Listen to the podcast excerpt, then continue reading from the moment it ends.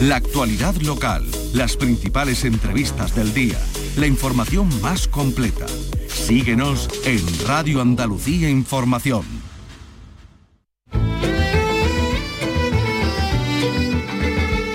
Andalucía es cultura. Con Maite Chacón. Radio Andalucía Información.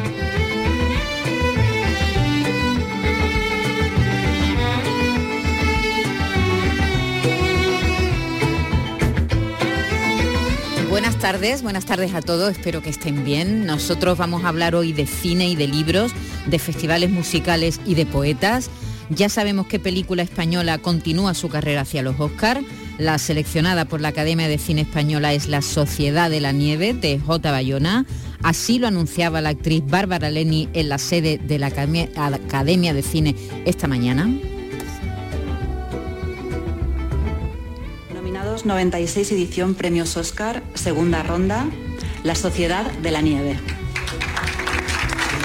La película, rodada en parte en Sierra Nevada, recrea el accidente en el que un vuelo proveniente de Montevideo se estrelló en los Andes y la odisea que vivieron los 16 supervivientes hasta que fueron rescatados 72 días después.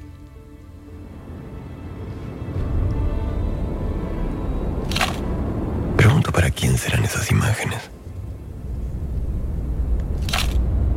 Tal vez sean para nuestras familias. Volveremos a vivir en su imaginación. ¿Qué nos pasó? ¿Qué pasa cuando el mundo te abandona?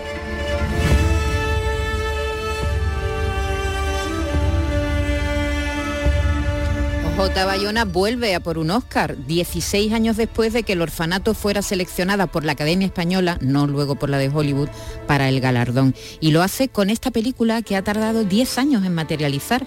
Ha sido un proyecto largamente acariciado, eh, que además empezó en su cabeza, a dar vueltas en su cabeza mientras rodaba Lo Imposible. Ya saben que 100 días de rodaje se ha rodado también en los Andes, en el lugar donde ocurrieron los hechos, pero 100 días del rodaje lo han pasado aquí, en, Sierra Nevada, y cuenta lo que se llamó en, llamamos la tragedia, o también el milagro de los Andes. Es una historia bien conocida, que tiene dos libros, dos películas, esta, la segunda película, y, a ver qué, nos ofrece. Mm, Vicky Román, buenas tardes. Hola, buenas tardes. Porque es una de las preguntas que, nos hacemos, ¿no? ¿Qué, va a hacer J. Bayona con esta historia? Con esta historia que contaba en Viven, claro. la novela y luego en la, en la película, eh, esa tragedia real eh, en Los Andes con ese equipo de jovencitos eh, deportistas ¿no? de, Uruguay y bueno, sobre todo ese tiempo que transcurrió hasta que pudieron ponerse a salvo y lo que tuvieron que pasar, ese tiempo por lo que tuvieron que pasar. Por lo que tuvieron que pasar la desesperanza, poco a poco fue muriendo, fueron muriendo los familiares porque cinco tripulantes, el equipo, los amigos, los familiares que acompañaban al equipo que se dirigía desde Montevideo a Santiago de Chile y, eh, y el canibalismo que se produjo, ¿no? Que fue lo que lo que yo recuerdo claro de, los muertos. Eh, eh, recuerdo perfectamente la rueda de prensa cuando empezaron cuando fueron descubiertos, en realidad ellos se pusieron a salvo, se pusieron movieron, exactamente, algunos se quedaron y otros iniciaron el camino buscando hasta que se encontraron un pastor y ese pastor ya comunicó. Y en la rueda de prensa, cuando los periodistas empezaron a preguntar, ¿y cómo, habéis sobrevivido? ¿Qué habéis comido? ¿Qué habéis comido? Y entonces esas miradas entre ellos, ¿verdad? Como diciendo... Había, algo que no podían a poder negar. Lo contamos, no lo contamos. hablaron ellos previamente en cómo... Lo que decíamos que eso dejó una, una huella psicológica, un trauma, ¿no? Un, trauma muy grande entre los supervivientes. A ver qué ha hecho el gran cineasta, que además está acostumbrado a rodar eh, grandes producciones. Y, las catástrofes la, sí, sí, muy, bien, ¿no? En lo, que es el desastre, ¿no? Claro, Lo Imposible fue una película ah, ah, impresionante, ¿no? El, tsunami lo rodó, además en Alicante, rodó en Alicante en una gran piscina, así que tiene mucha habilidad para rodar Mm, e, esto, estos grandes catástrofes, claro, sí, accidentes, y, a ver, a ver, ¿no? Yo creo que es una de las curiosidades, ¿no? Ver, ver cómo J. Bayona ha retratado sobre todo el momento del impacto, en fin, a ver, a ver qué pasa. Habrá que esperar, ¿eh? todavía hasta el 23 de enero, cuando la Academia de Hollywood anuncie las cinco películas finalistas. Y es además, eh, hace ya eh, del año, verás tú, del año 2020, que una película española no quedaba entre, los cinco, entre las cinco finalistas. Fue Dolor y Gloria de Almodóvar en el año 2020, efectivamente, que quedó entre las cinco, pero no se llevó el premio. En 2007 eh, Bayona optó también por la fue elegida por la Academia Española para para acudir a los Oscars, pero no pasó la criba ¿eh? de, las cinco finalistas. La ganadora de ese año fue una película que todos recordamos porque fue maravillosa, La vida de los otros, que contaba el espionaje.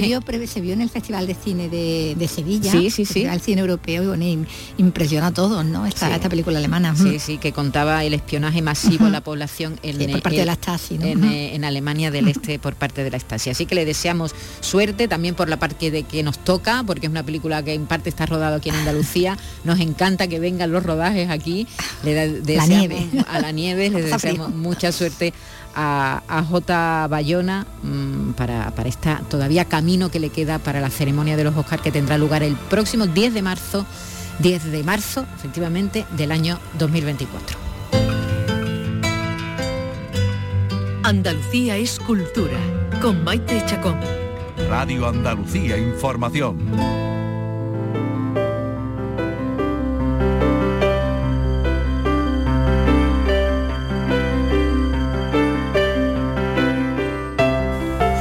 Y hoy se ha celebrado en el Instituto Cervantes el acto de recogida del legado del poeta Luis Cernuda a pocas semanas de que se cumplan 60 años de su muerte, que se produjo un 5 de noviembre del año 1963 en el exilio mexicano y un día antes de que se cumplan 121 años de su nacimiento, porque mañana el poeta hubiera cumplido 121 años. Nació un 21 de septiembre del año 1902 en Sevilla. Vi que al acto han acudido el director del Instituto Cervantes, por supuesto, un miembro de su familia, algún poeta. ¿Quién, ha estado esta mañana? Más de un poeta. más de un poeta ha estado por, allí también. Bueno, pues acudía, después lo vamos a, comentar, pero tomaba la palabra Luis Antonio de, Villena. Eh, y bueno, como decimos, bueno, la, la caja 1684, que es exactamente la que se encarga de guardar este legado, pues va a tener ahí para la posteridad una antología del poeta andaluz que ha sido manuscrita por diferentes poetas actuales, desde Darío Jaramillo a, Piedad Bonet, pasando por su biógrafo, el sevillano Antonio Rivera Taravillo o Luis Antonio de Villena. El director del Instituto Cervantes, el poeta granadino Luis García Montero, destacaba a estos autores pues, como herederos literarios del sevillano, de ahí el legado ¿no? que ha sido para todos, para todos nosotros, para los escritores en particular, eh, su poesía.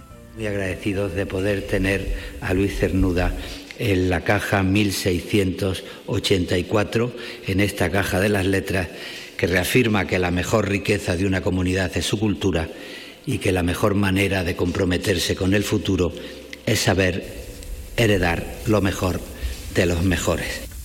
Bueno, pues la familia del escritor, que también ha estado presente por su parte, eh, ha querido legar algo que fuera, mm, decían, genuino, que fuera interesante, que le hubiera pertenecido y, lo encontró, encontró que iban a alegar, como cuenta su sobrino nieto Ángel Yanguas. Nunca se ha mostrado y de cuya existencia casi nadie tenía conocimiento fuera de la familia.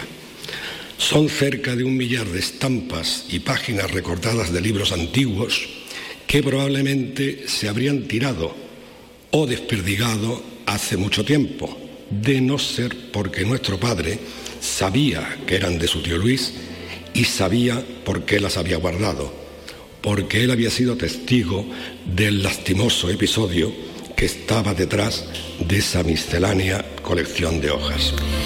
Lastimoso episodio porque no se trataba de unos libros cualquiera. A ver, vamos, porque eh, fue víctima de, ese, de ese destrozo, de ese lastimoso episodio, su querida biblioteca particular. En alguna ausencia suya, su hermana mayor Amparo, imposible, desdichada, como la describe él en el poema La familia, y a la que se había llevado a vivir con él en 1935, se dedicó concienzudamente a recortar de los libros que contenían ilustraciones todas las páginas con imágenes. Nuestro padre recordaba haber visto llegar una mañana al tío Luis fuera de sí y en pijama, él, con hojas y estampas arrancadas en las manos. Mi biblioteca, todo se ha venido abajo. Dios mío. Dios mío, fíjate él dice, lo que en tiene pijama, que ser él, él, con lo elegante, con lo que elegante era. atildado que iba, ¿no? Pues en pijama llegó porque no le dio tiempo ni a vestirse. Histérico, es decir, porque, por- claro, es que fueron centenares, centenares las páginas que fueron arrancadas por su hermana en un episodio de, porque padecía crisis nerviosa, eh, de sus queridos libros. El tío Luis guardó los recortes y las páginas y los dejó luego, junto con el resto de sus cosas, en casa de nuestros abuelos en Madrid. El destrozo fue importante. Desde preciosas ediciones con grabados del siglo XVIII hasta libros de arte ilustrados de los años 20 y 30, pasando por ediciones impresas en el XIX de obras de Cervantes, Moratín, Gil y Carrasco, Rousseau o Dickens, por mencionar solo algunos.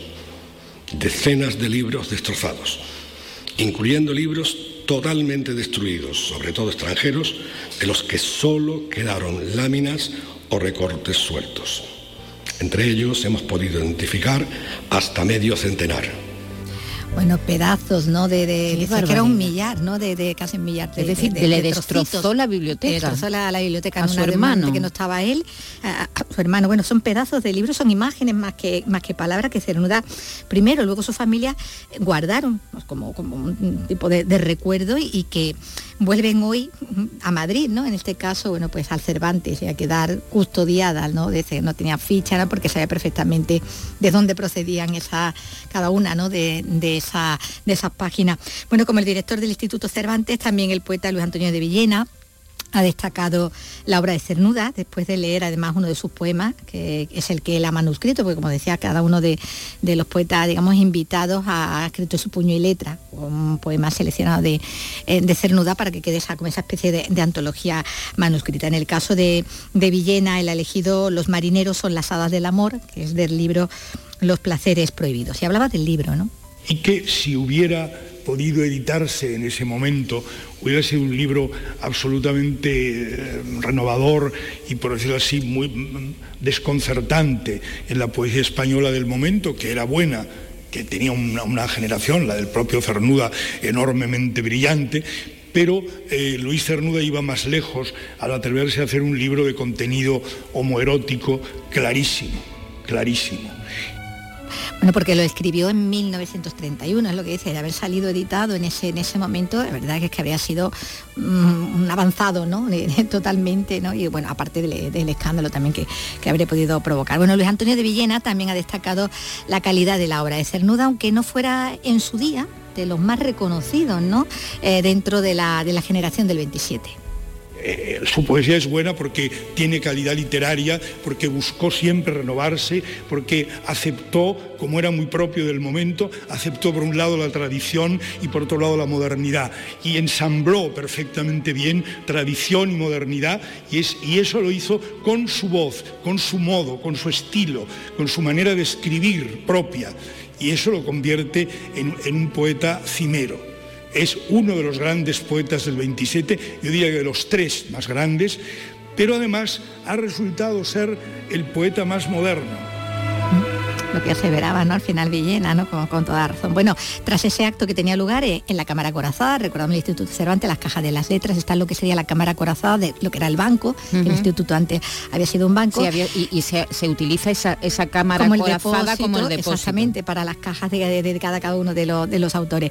Bueno, pues después de esto, como decimos, el Instituto Cervantes ha acogido también la presentación del documental Luis Cernuda, el habitante del olvido, que se ha realizado pues con motivo, como decías tú al principio, ¿no? del 60 aniversario de su muerte que, que se cumple pronto también. Bueno, Diputación ha organizado también una serie de actos en homenaje a, a Luis Cernuda, una figura esencial de la generación de los poetas de- del 27, que como tú decías, el 5 de noviembre eh, pues se cumplirán 60 años de su muerte. Ha sido el área de Cultura y Ciudadanía de la Diputación de Sevilla que va a rendir homenaje. Acordaros que la fundación se llama así, la Fundación Luis Cernuda. ¿no? la Fundación Cultural de la, de la Diputación. Eh, hay una como inauguración a este homenaje mañana mismo, jueves 21, a las 8 de la tarde va a tener lugar en un recinto precioso de Sevilla, en la iglesia de los franceses, una lectura dramatizada con una selección de textos de sus obras Los placeres prohibidos y Donde habita el olvido. Y va a estar la actriz Ana Wagner, maravillosa actriz, acompañada de, un violinista de Curro Ruiz haciendo esas lecturas. Y, además, mm, sabes que desde el sábado pasado se pueden comprar las entradas o se puede invitaciones ¿eh? hay invitaciones yo no sé si quedará ya alguna porque porque fíjate el, San Luis de los franceses no, es muy, grande, es más bien pequeñito no pero es una yo creo que es una no sé un homenaje muy bonito no de, esto una lectura y, de la, del autor de Ognos y además, bueno, pues más, mm, estas actividades están coordinadas por Antonio Rivero Tarabillo. que, es uno de los que ha manuscrito exactamente, también, para la caja de las letras. Eso es. Y se va a proyectar eh, la película documental Luis Cernuda, Habitante del Olvido, dirigida por Adolfo Dofur Andía, que, también se ha podido ver esta mañana en el acto del Cervantes. Así que nuestro recuerdo para el poeta con esta canción que eh, le dedicó Serrat, que, que compuso Serrat de uno de sus poemas.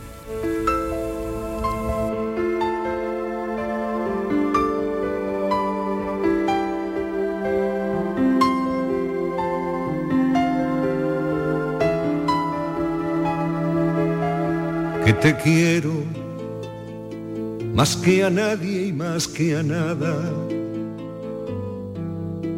te lo he dicho con mis ojos centinelas. Te lo he dicho con mis manos que te celan. Te lo he dicho con mi lengua enamorada que te quiero más que a cualquier otra cosa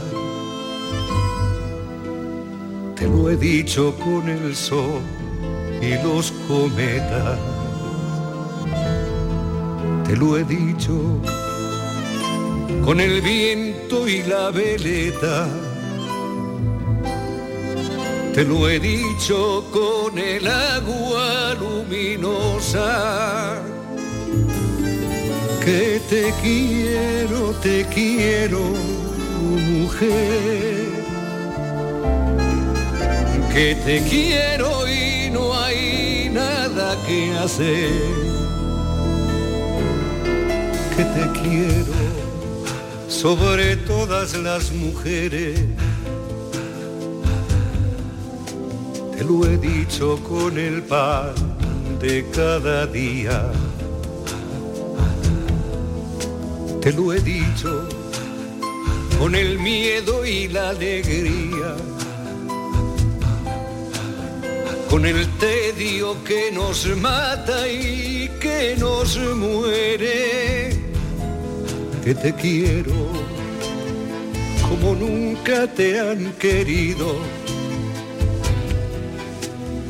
Te lo he dicho recreándome en la suerte. Más allá de la vida con la muerte más allá del amor con el olvido. Que te quiero, te quiero, mujer. Que te quiero y no hay nada que hacer.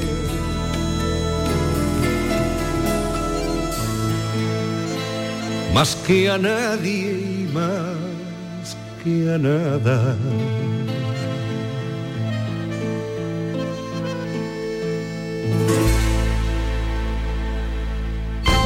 Andalucía es cultura, con Maite Chacón. Radio Andalucía Información.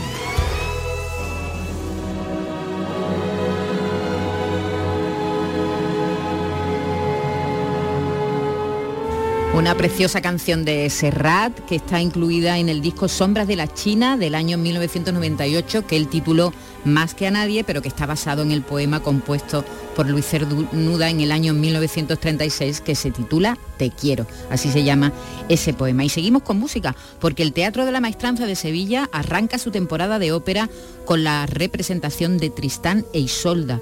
Es una obra apoteósica y rompedora de Wagner, como la han calificado los responsables de su puesta en escena. Va a haber tres funciones y tiene, Vicky, una mm. duración aproximada de cinco horas. Sí, uff, ¿Qué te parece? Tiene, intermedio, ¿no? Tiene descanso. cinco horas de Tristán e Isolda. Nos lo cuenta Isabel Campos.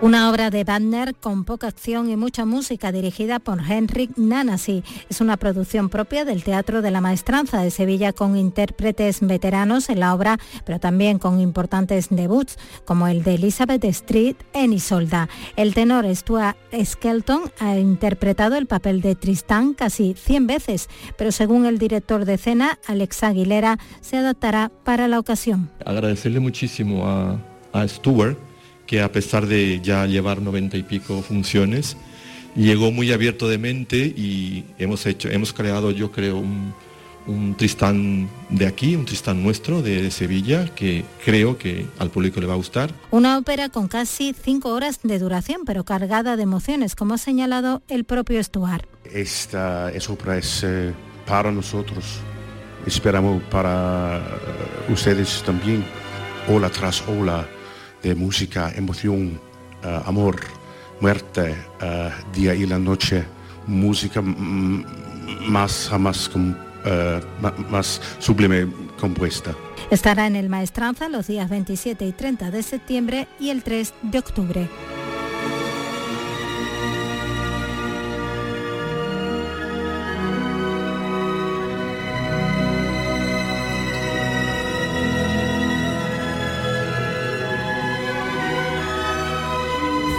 Pues a prepararse, a ir bien preparadito ¿eh? para, las cinco. horas de Tristán Con e, e Isolda. Y arranca el ciclo de cine azul de Almería. Está dirigido específicamente a niños con autismo y público en general. Nos lo cuenta Clara Aznar desde Almería. Luz ambiente en la sala, sonido más bajo, espacio de descanso y posibilidad de levantarse en mitad de la película. Así serán las proyecciones del ciclo de cine azul que apuesta por la inclusión con espacios más accesibles. José Vélez, delegado de Turismo, Cultura y Deporte llegar a esa gente que quizás no puedan en otro momento ir a ver cine en otras salas por, bueno, por las condiciones de, las mismas y de las películas. Y aquí lo que tratamos de facilitar para que puedan ir a un sitio donde se, encuentren cómodos, con gente que esté bueno, para el cargo de ellos, eh, con la luz más tenue, el sonido un poco más bajo, con pictogramas. Las películas elegidas son Encanto, Futbolísimos, Toy Story 4, Raya el último dragón y Space Jam. Se proyectan en el Museo de Almería los sábados a mediodía.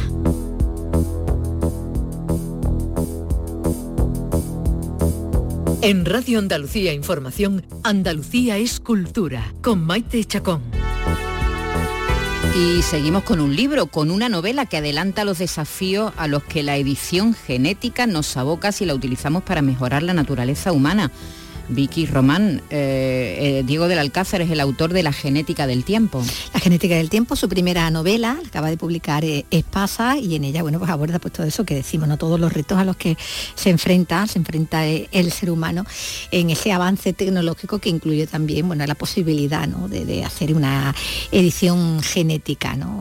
Hacer esa manipulación un poco a la cartilla, en este caso, bueno, el parte de, la idea de, utilizarla para, para hacer más inteligentes a a, las personas. ¿no? Sí, y para otras cosas más que, que nos va a ir descubriendo enseguida.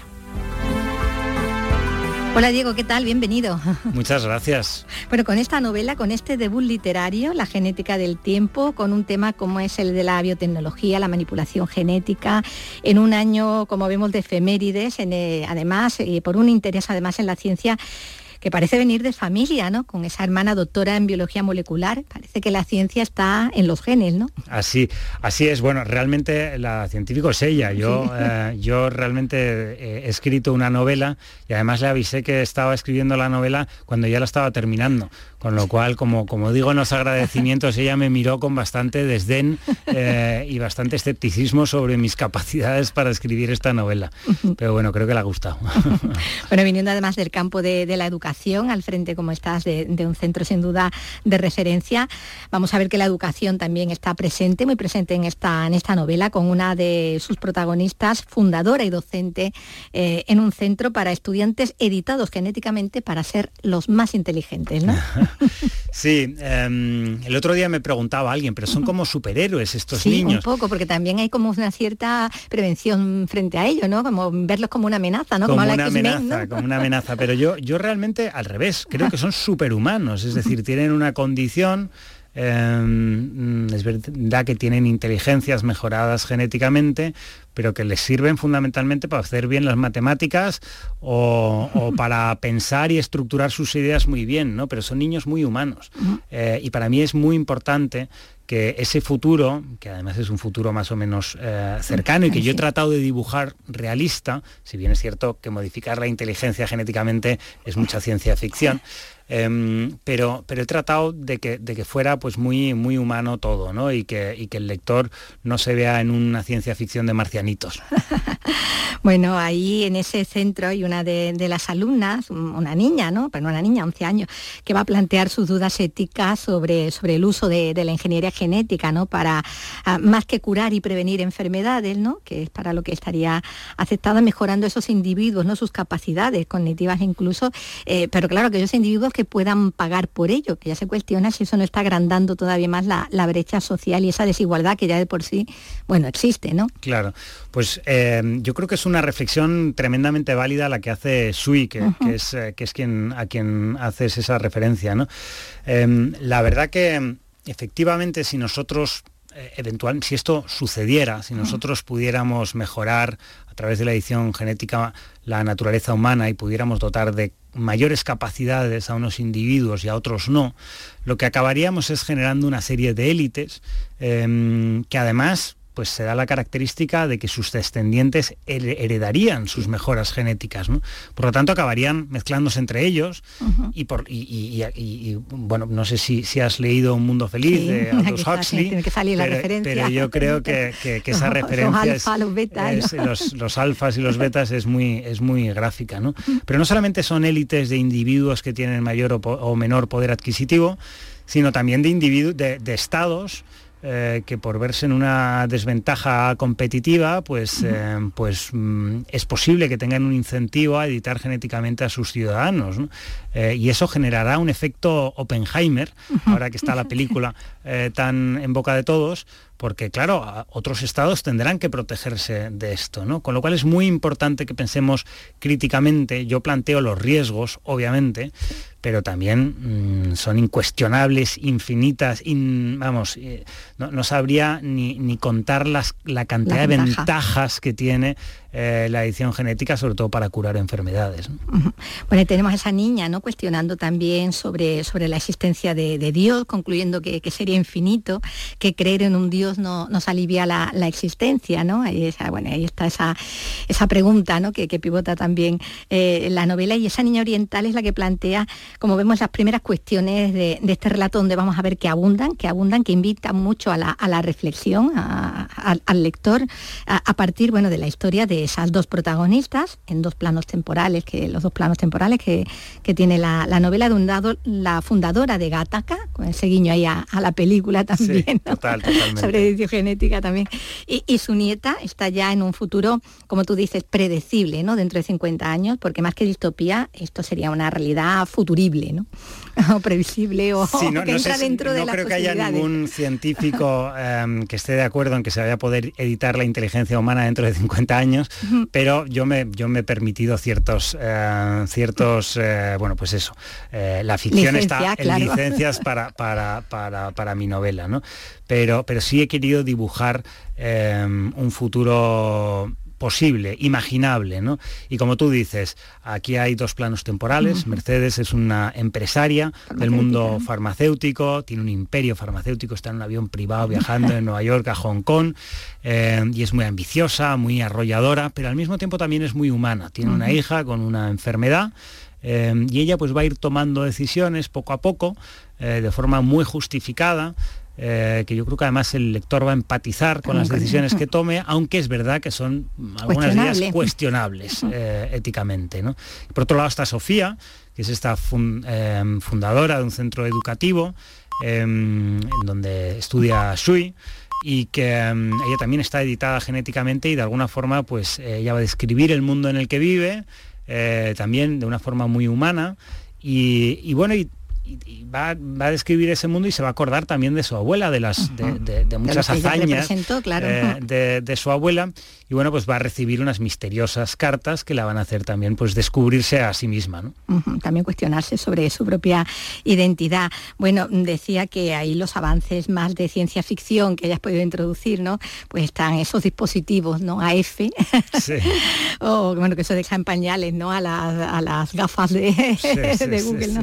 Eh, metaversos donde se puede dar una conferencia, una clase con, avatares eh, como Arquímedes, Hipatias, Pasia o, Pericles, ¿no? Eso quizás la parte más lúdica del relato donde te lo hayas podido pasar un poquito mejor, ¿no? Claro, sí, hombre, yo creo que, la tecnología, mm, los desarrollos tecnológicos nos permiten, nos permiten jugar y además, además de permitirnos jugar, pues, eh, pues yo creo que son divertidos eh, para, para, el lector. Y, efectivamente, yo mm, tengo ahí los eh, AF, que, son pues el acrónimo en inglés de Artificial Friend, Em, el amigo artificial, eh, que bueno, pues que está introducido en una lentilla em, y en esa lentilla pues le vas pidiendo cosas que no son ni más ni menos que la que les pides a tu móvil hoy tecleando con los dedos, ¿no? o sea, lo tendrías que, metido en el ojo. que tampoco, solo que lo tendrías metido en, una lentilla, ¿no? Y, luego, pues como tú dices, pues la, construcción de realidades inmersivas, ¿no? A través de esos metaversos, pues eh, pues yo creo que también son cosas que casi casi estamos viendo ahora mismo, ¿no? Em, el mundo virtual, ¿no? El mundo virtual, pero, pero, pero un poquito más inmersivo que, el llevado más allá, actual, llevado un poquito más allá en tres dimensiones. Bueno, pues en ese futuro es donde se mueve Sofía, como decimos, e igual que antes en nuestros días se mueve su abuela, Mercedes a través de las que, de ellas dos, es como se va contando toda la historia, sobre todo en sus conversaciones, ese modo dialogado, ¿no? Siempre a lo mejor con otros interlocutores, eh, ya sea un asistente de vuelo, esa amiga íntima que, tiene la, abuela, o incluso una periodista que es la que plantea el interrogante sobre si estamos jugando a, ser dioses, ¿no? En un momento determinado de la, de la novela, ¿no? Yo, yo, he jugado mucho con los diálogos porque me parece que hacen que la novela tenga eh, más ritmo. También, claro. Em, y luego, pues porque gran parte de mi objetivo está en que el lector entre con algunas preguntas y salga con muchas más preguntas. Eh, y creo que a través de los diálogos eh, se genera mucho esa dinámica de, abrir nuevas esferas en el cerebro que nos hagan preguntarnos. Em, yo creo que es una novela un poco existencial, es decir, Dios está presente a lo largo de toda la, novela, o cualquier entidad que postulemos como Dios, ¿no? Por, no referirnos a ninguno concreto. Y un poco, mm, desde mi punto de vista, nosotros vivimos en una sociedad en donde las referencias existenciales no son tan fuertes como lo eran eh, en el pasado. Em, antes, pues, eh, se hablaba de que, Dios te iba a castigar por eh, lo que fuera que estuvieras haciendo mal, ¿no? Y era una forma también de conducir, eh, de conducir a la sociedad por el bien, entre comillas, ¿no? Y ahora se habla mucho, se utiliza mucho el futuro, casi como una figura existencial ideológica para conducir a la sociedad, ¿no? Si, seguimos haciendo esto en el futuro, acabará la especie humana, ¿no? Y yo también he jugado de una forma consciente con, eso. Bueno, están esos personajes de ficción, ¿no? Que son tus protagonistas. Luego están también esos personajes reales que inspiran a algunos de los que aquí aparecen con, otros nombres, ¿no? Esta es amiga íntima de, Mercedes, de la abuela, que está basada en la premio Nobel de, Química Jennifer Doudna, y también está el premio Nobel de Medicina, basado en el Nobel James Watson, con, bueno, con todas sus polémicas incluidas, esas declaraciones que hizo en su momento que le costaron títulos y demás. Él que donó su genoma a la ciencia, ¿no? a última hora. Pero bueno, que tenemos comportamiento y una salida de pata de banco. Totalmente, totalmente. Él es un personaje tremendamente literario, vamos. yo cuando leí sobre él, que además pues ha estado mucho en los periódicos recientemente, porque efectivamente hubo un personaje ahí, que también aparece novelado, que es eh, Rosalind Franklin, a la que negado. Es la que le negaron el Nobel y ella pues mm, tuvo una contribución transformadora, ¿no? Parece ser a, ese premio y luego pues el, el, personaje en sí mismo es muy gracioso porque como, como tú dices pues tiene muchas salidas, ¿no? Y con los mm, negros, con los homosexuales. Efectivamente. la corrección política no, no, era para nada, no era para nada lo suyo, ¿no? Dicho esto, eh, también tiene una cosa muy característica James Watson, porque eh, tiene un hijo con esquizofrenia. Em, y en esta novela, mm, bueno, tú la has leído, pues eh, es, una... la, enfermedad mental aparece. Y, bueno, pues yo creo que, era muy y bueno y luego está Anne Kate que está basado en la premio Nobel Jennifer Doudna em, que fue realmente la biografía de Jennifer Doudna de, de Walter Isaacson, quien, real, quien a mí me inspira em, a, escribir esto, porque yo descubro una trama de personajes, incluidos los que hemos mencionado, y, además un biohacker, eh, que a mí eso me ha parecido eh, eh, fantástico, ¿no? El perfil del biohacker que se parece a, Puck en, Sueño de una noche de verano de Shakespeare, ¿no? Porque es un personaje absolutamente pintoresco. que, de alguna forma, bueno, ellos practican la ciencia en los garajes, son como hackers informáticos, pero, pero de la, ciencia, hacen sus experimentos en el garaje y se los inoculan a ellos, mismos. Claro, son sus propias cobayas. son sus propias cobayas, ¿no? entonces pues utilizan CRISPR, que es esta tecnología que corta un trozo del ADN y la sustituye por, por otra, Em, pues para engrandecer sus músculos o para curarse el COVID, ¿no? Em, lo cual pues, pues eh, genera muchas, muchas preguntas y yo en la genética del tiempo en, la novela he querido, he querido reflejarlos. Y como dice en algún momento un personaje, los científicos no se pueden sentar tranquilamente en su laboratorio con sus probetas, aplicar los descubrimientos sin pensar en, las consecuencias ¿no? que eso va a tener. ¿no? Sí, sí, efectivamente, yo creo que el científico pues está haciendo mm, una investigación que tiene el potencial de curar muchísimas enfermedades, en este caso eh, concreto. ¿no?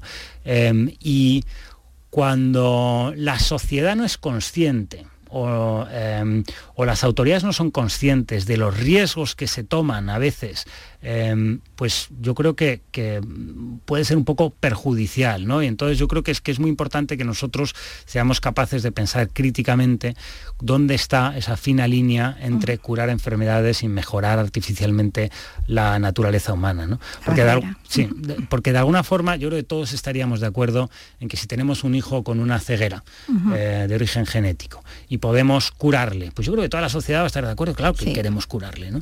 Eh, pero si tenemos un, el deseo de tener un niño rubio con los ojos azules, eh, eh, ario, para hacerlo más gráfico, pues la sociedad va a estar muy en contra de eso, ¿no? Pero lo que trato de dibujar en la novela es esa fina línea que a veces no es tan clara, ¿no? No son blancos o negros, sino una paleta de grises que, no son tan fáciles de, de reconocer.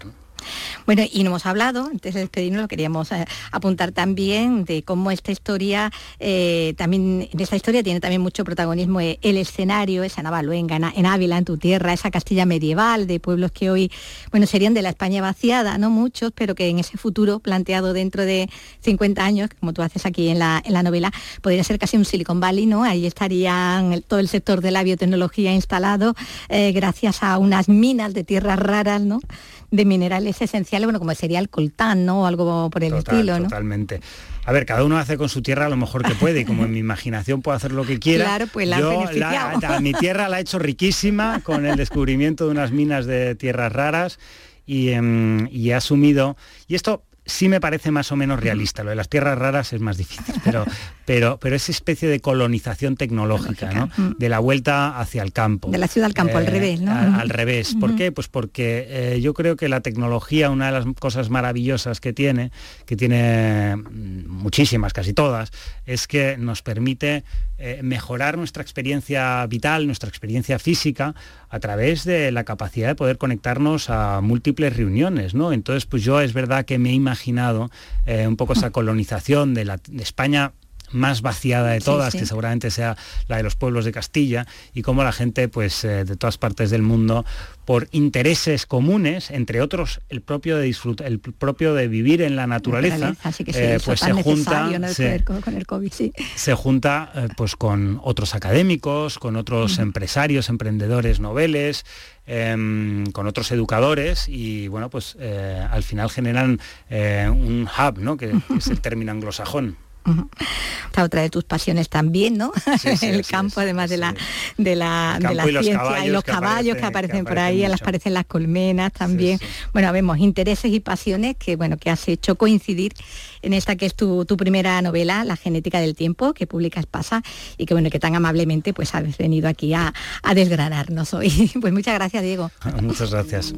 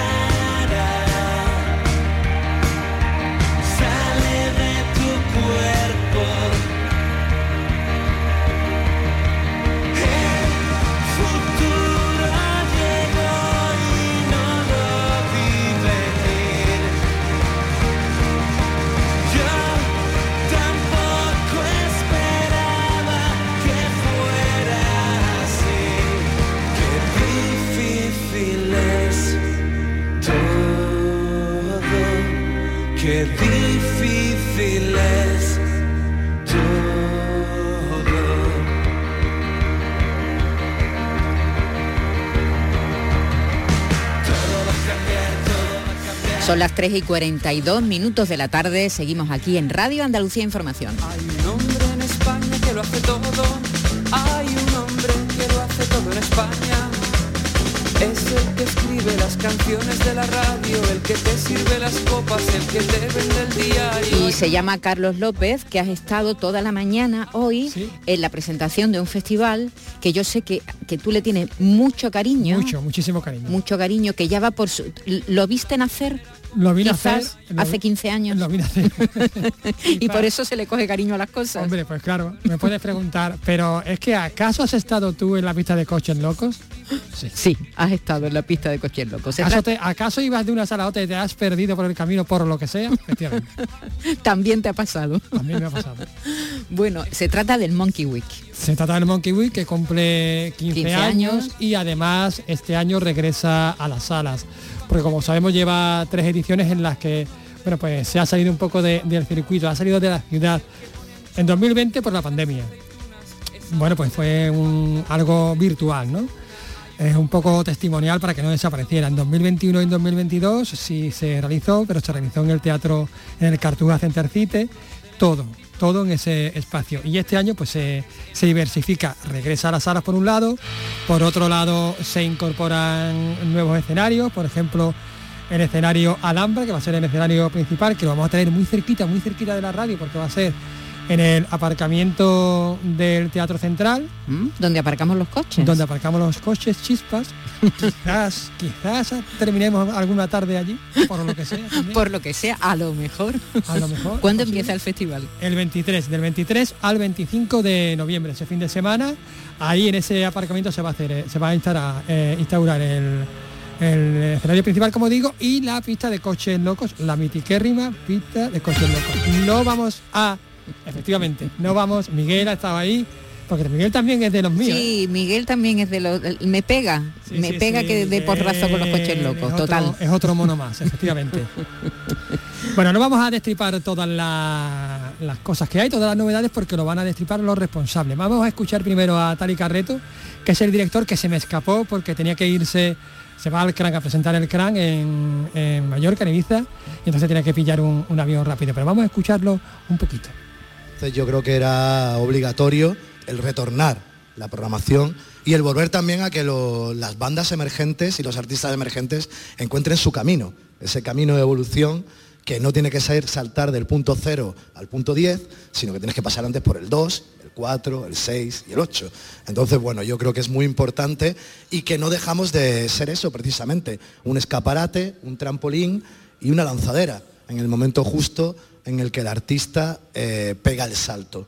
¿no? Recordemos que por, por el festival han pasado artistas como, bueno, incluso por ahí está Javi, que aquí, que Javi lo sabe bien, porque lo conoció también como músico con Pomogri Bravo, se pasaron Guadalupe Plata, Neumann, que volvieron en el décimo aniversario, Derby Motoreta, Burrito Cachimba, hasta Rosalía, ¿no? Hace poco eh, la revista de Fundaciones GAE, Cultura, eh, nos dedica este mes un reportaje precisamente por el decimoquinto aniversario y Ana, Ana, Gómez del Cervantes, del Instituto Cervantes, contaba una historia muy simpática, que son de esas que solo ocurren en el Monkey, como decía también Violeta, y es que estaba viendo no sé qué grupo y le dieron un golpe en la espalda y le dijeron, ¿tú eres Ana del Cervantes? No, y dice, sí, yo soy la Rosalía. Y era claro, la Rosalía, que estaba viendo allí después de su actuación, pues vete a saber a qué grupo, ¿no? Eh, entonces, bueno, esa magia, esos momentos, es verdad que a nosotros nos enorgullece que ocurren en el Monkey eh, el hecho de romper fronteras, de tirar barreras y que en un mismo concierto te encuentres pues, a un promotor, a un periodista y al público, que estemos todos al mismo nivel y que no haya ni zonas VIP, ni accesos backstage, ni nada de esto que en realidad no nos gustan nada y con perdón. Se trata de un escaparate, el Monkey siempre ha sido para los grupos emergentes. Y decía una cosa muy interesante, que no vayan del 1 al infinito, del 0 al infinito, esas carreras meteóricas que uno no sabe ni por qué, ¿verdad? Que de pronto toda la crítica se pone, mm, este ya es la, gran estrella sin haber pasado por ningún proceso, ¿no? Paso a paso, joven Paraguay, que diría el maestro Yoda, y, así mejor, más, más asentado, ¿no?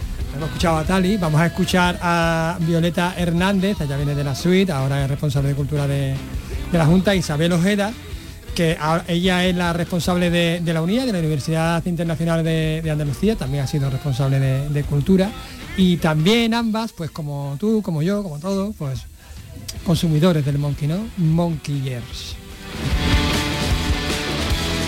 Exactamente, tengo a mi lado a Isabel Ojeda, antigua responsable de Cultura del Ayuntamiento, hoy responsable de, la UNIA, de la Universidad Internacional de Andalucía, que también colabora con, el, con este festival. ¿Qué tal, Isabel? Hola, ¿qué tal? Además vosotros eh, traéis... Oh, mira, acaba de llegar, de, regresar Violeta. Pues, ¿qué tal, Violeta? Violeta Hernández. Hola, ¿qué tal? mira, ya que tengo las dos, vamos a hablar con las dos. Hemos empezado contigo, Isa. Eh, cuéntanos, porque tenías un, tenéis un proyecto vosotros en colaboración que, que mezcla la, la inteligencia artificial con la música, esto no tendrá que ver nada con lo de Stephen Fry, ¿no? hace poco.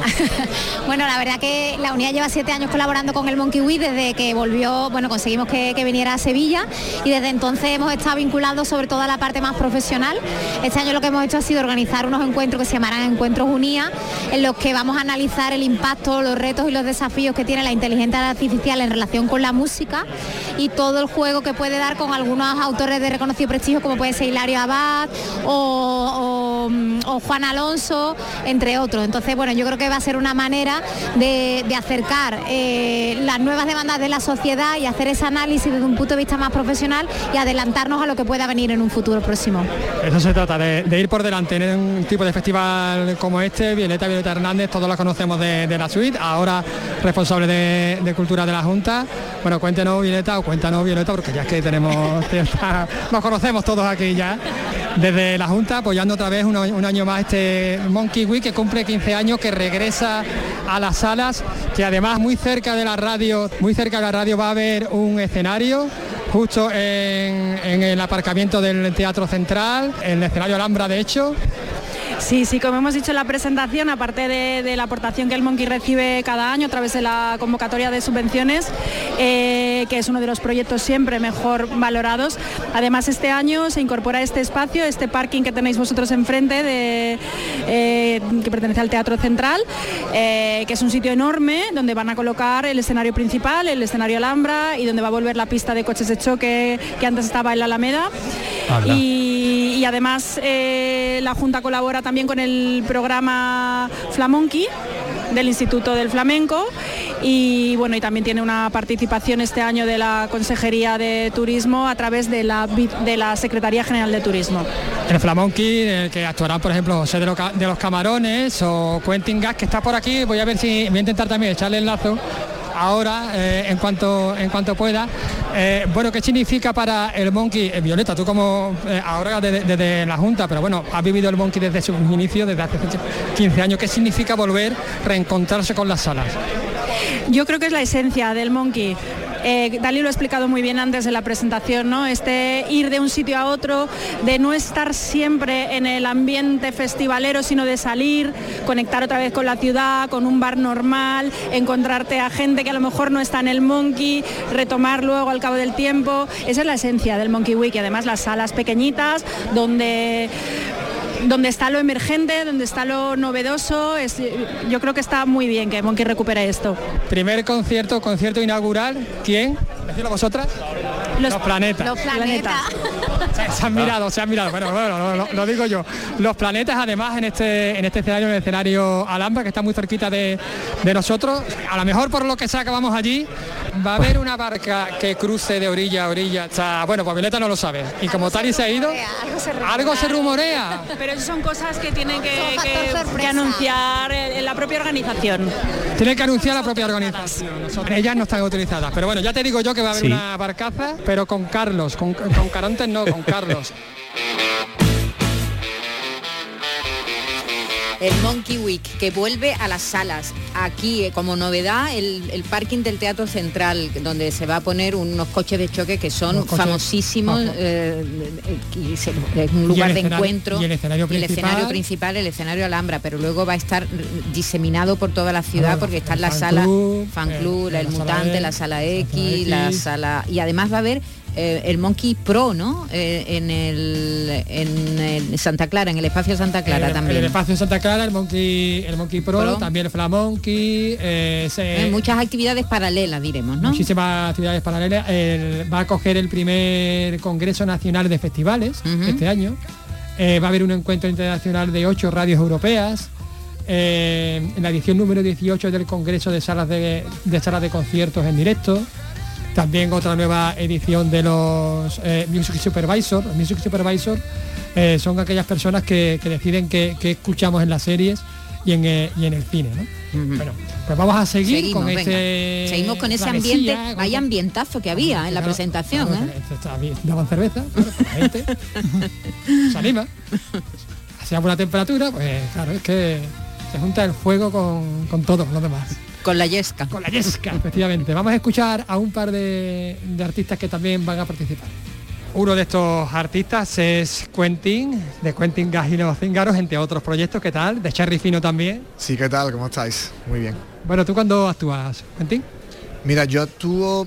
Es que no sé si puedo decir el, día, pero, pero yo actúo... Lo digo ya... Lo digo ya, Yo creo, creo que el 25 sábado. No, te lo puedo confirmar del todo, pero creo que sí. ¿Con tu proyecto con Cherry Fino o tú solo? Con Cherry Fino. ¿Con Cherry, eh, Fino? somos eh, Manuel Flores y Aitami Y son dos chavales de Jerez que conocí hace un año y nada, hemos hecho un disco y ahora estamos teniendo nuestros primeros conciertos, la primera gira. Es un disco que fusiona ahí el rock, eh, la, electrónica, el rap, el hip hop, el flamenco, un poco todo, ¿no? Un poco todo, un poco todo, la verdad. Más electrónica que otra cosa, con flamenco, pero sí un poco todo, la verdad. Eh, ellos venían de, tener una banda de electrónica, ¿sabes? Y, claro, yo vengo de, experimentar con el flamenco, entonces esa unión ha dado eh, lo que es Cherry Fino ahora. Pero luego yo sigo con mi proyecto Quentin Gas y los Cíngaros. ¿Que vas a sacar otro disco? Voy a sacar otro disco dentro de, dentro de poco y en octubre sale el primer single. Y entonces, bueno, pues esta temporada pues hay Quentin por partida doble. y que no nos falte, que no nos falte. Por cierto, ¿en qué, en qué sala, en qué escena ya actúas tú? Mira, nosotros vamos a actuar en el escenario AIE. ¿Por qué? Porque Sherry Fino, el disco de Sherry Fino, eh, ha sido seleccionado entre más de 600 proyectos por AIE, que se llama Artistas en Ruta. Es una plataforma que, lo que hace es que te seleccionan y te dan eh, conciertos en salas y en, más sitios. Bueno, también estamos aquí con José de los Camarones, porque el Monkey también presta atención al flamenco. ¿Qué tal, José? Bueno, yo estoy fenómeno y más saludar al Tatino y estar aquí en Monkey, eh, para mí es un gran honor y una gran satisfacción. ¿Qué significa para ti pues estar en una feria tan compleja, digamos? Bueno, yo me encuentro como pez en el agua, ¿eh? porque yo me encuentro en muchas circunstancias. Y para mí es muy importantísimo de que, de que la juventud no se preocupen ¿no? por la música en general, ¿no? porque al fin y al cabo ellos son los custodios de estas maravillas, estas bellas artes, ¿no? porque yo al fin y al cabo tengo tres telediarios y, un poco más. Pues, vamos a dejarlo más, vamos a dejarlo más telediarios, ¿eh? Hombre, yo yo pienso llegar a ciento y pico de años. Pues entonces todavía nos queda. ¿eh? Por cierto, Anclé mi alma, tu disco lo presentas en, el Monkey, pero también tendrás, supongo, más citas, ¿no? Sí, también lo presentamos eh, el día 21 en Alama de Murcia. Lo presentamos a Alama de Murcia y Huerca de Almería. El día 23, el día 23 lo presentamos eh, en esos dos sitios acompañado, acompañado de una película de, del Tato Gonzalo García Pelayo, mm, Alma Quebrada. Alma Quebrada, que es una de sus películas, de su proyecto de, hacer 10 películas en, un año. Sí, es un fenómeno, ¿no? El Tato Gonzalo es genial de lo genial, genial de lo genial. Estoy muy feliz. Genial de lo genial como José de los Camarones. Muchísimas gracias por atendernos. ¿eh? A vosotros, a vosotros, a vosotros. Hola, mi amor tengo que hablar contigo. Estoy cansada. José de los Camarones, qué ganas de verlo en el Monkey. Qué grande en el Monkey. Qué ¿eh? maravilla. y, eso tiene que ser. Y habla de Tato, de Tato García Pelayo, habla de Gonzalo García Pelayo, que es, que es quien lo ha vuelto a poner otra vez, quien le ha grabado el disco con el sello Gong y que lo ha vuelto a poner otra vez en escena. Está encantado, ¿eh? está, encantado, y con todos los modernos. Y nosotros también, que somos todos unos modernos y unos flamencos también al mismo tiempo. Bueno, pues me dirá, ya están todas las novedades, no Carlos, eh, no, no Maite, hay otra novedad más, vamos, vamos a desvelarla otra novedad, se va a retransmitir online. ¿Y quién lo va a retransmitir? Pues es una empresa que se llama Backstage.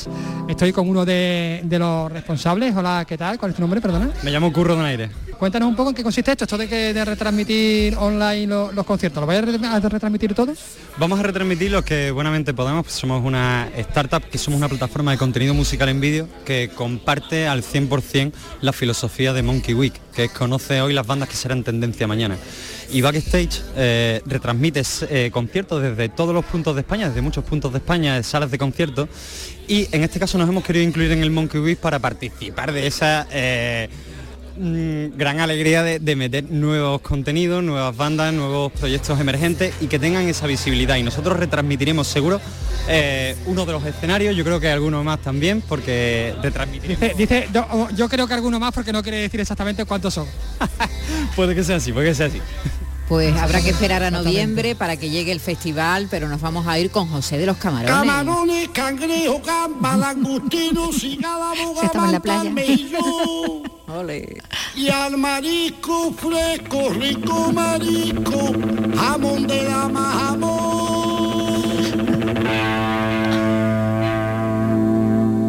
Y el niño los camarones Ahí está, José de los Camarones, redescubierto por Gonzalo García Pelayo, que le ha grabado un disco y ahora están preparando el segundo álbum. Y está en todos los festivales modernos, ahí está, nos encanta. Pues claro que sí. Muchas gracias, Carlos. Hasta mañana, Vicky. Hasta mañana. Hasta mañana, Miki. Adiós, hasta mañana. Que lo pasen bien, sean felices, adiós. Ah, cómo no. Por eso que salí que niña guapa escuchar